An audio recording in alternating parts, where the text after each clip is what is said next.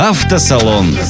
Новинки, каталоги, впечатления на Кузбасс ФМ. Радость владения авто. Автосалон. Для слушателей старше 16 лет. Программа Автосалон. Здравствуйте, у микрофона Юрий Чивкин и это автомобильные новости.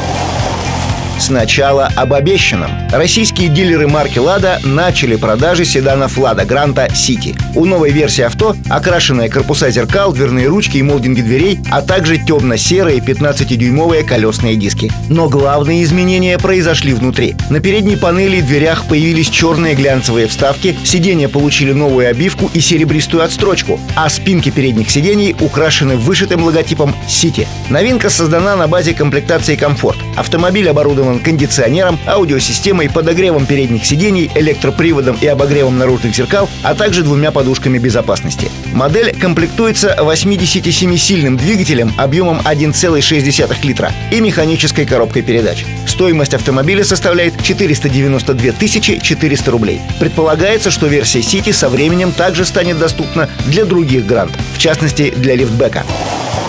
Теперь об экспансии. Альянс Рено-Ниссан, которому принадлежит АвтоВАЗ, намерен запустить производство «Лада 4 на 4 Нива» следующего поколения в Бразилии. Сборка будет налажена в 2021 году. Новую Ниву построят на модернизированной платформе Renault Duster. С ним внедорожник также разделит гамму силовых агрегатов. Использование моторов Альянса позволит комплектовать Ниву механической или автоматической трансмиссией. Ранее сообщалось, что одноплатформенные модели, например, Duster и Лада 4 на 4 будут выпускаться на одном конвейере в Тольятти. В планах Альянса Renault-Nissan к 2021 году увеличить общее количество выпускаемых автомобилей до миллиона штук и более в год.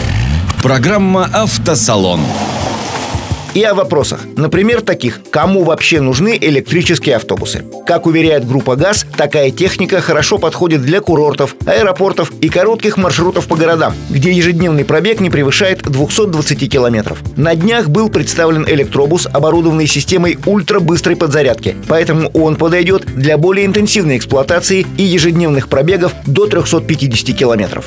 Новый электробус ГАЗ разработан, исходя из результатов опытной эксплуатации. Напомним, в январе и июля прошлого года по Москве курсировал один газовский автобус на электротяге. Притом пробег первого прототипа составил более 13,5 тысяч километров. Всего было перевезено более 25 тысяч пассажиров. Тестовая эксплуатация продлилась 7 месяцев. Машина рассчитана на перевозку 85 пассажиров и имеет 27 посадочных мест. У новинки литий-титанатные батареи, которые обеспечивают ультрабыструю зарядку за 10-20 минут и дают возможность эксплуатировать электробус на городских маршрутах любой протяженности.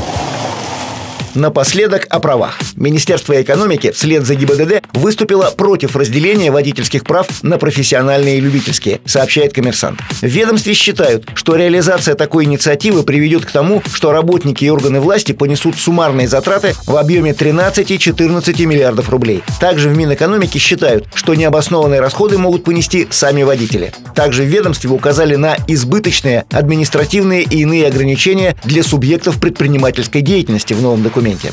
Несмотря на отрицательный отзыв, в Министерстве экономики заявили, что документ концептуально поддерживается. Однако его в дальнейшем требуется серьезно доработать. Минтранс уже пообещал это сделать в кратчайшие сроки. Основная цель нововведения по замыслу Минтранса – повысить уровень подготовки водителей-профессионалов. После прохождения обучения водители получат в правах специальную отметку – код 95. Без нее устроиться на работу таксистом или дальнобойщиком будет невозможно. Это все новости на сегодня. О других событиях из мира авто слушайте в следующей программе «Автосалон». Автосалон. Автосалон. Программа «Автосалон».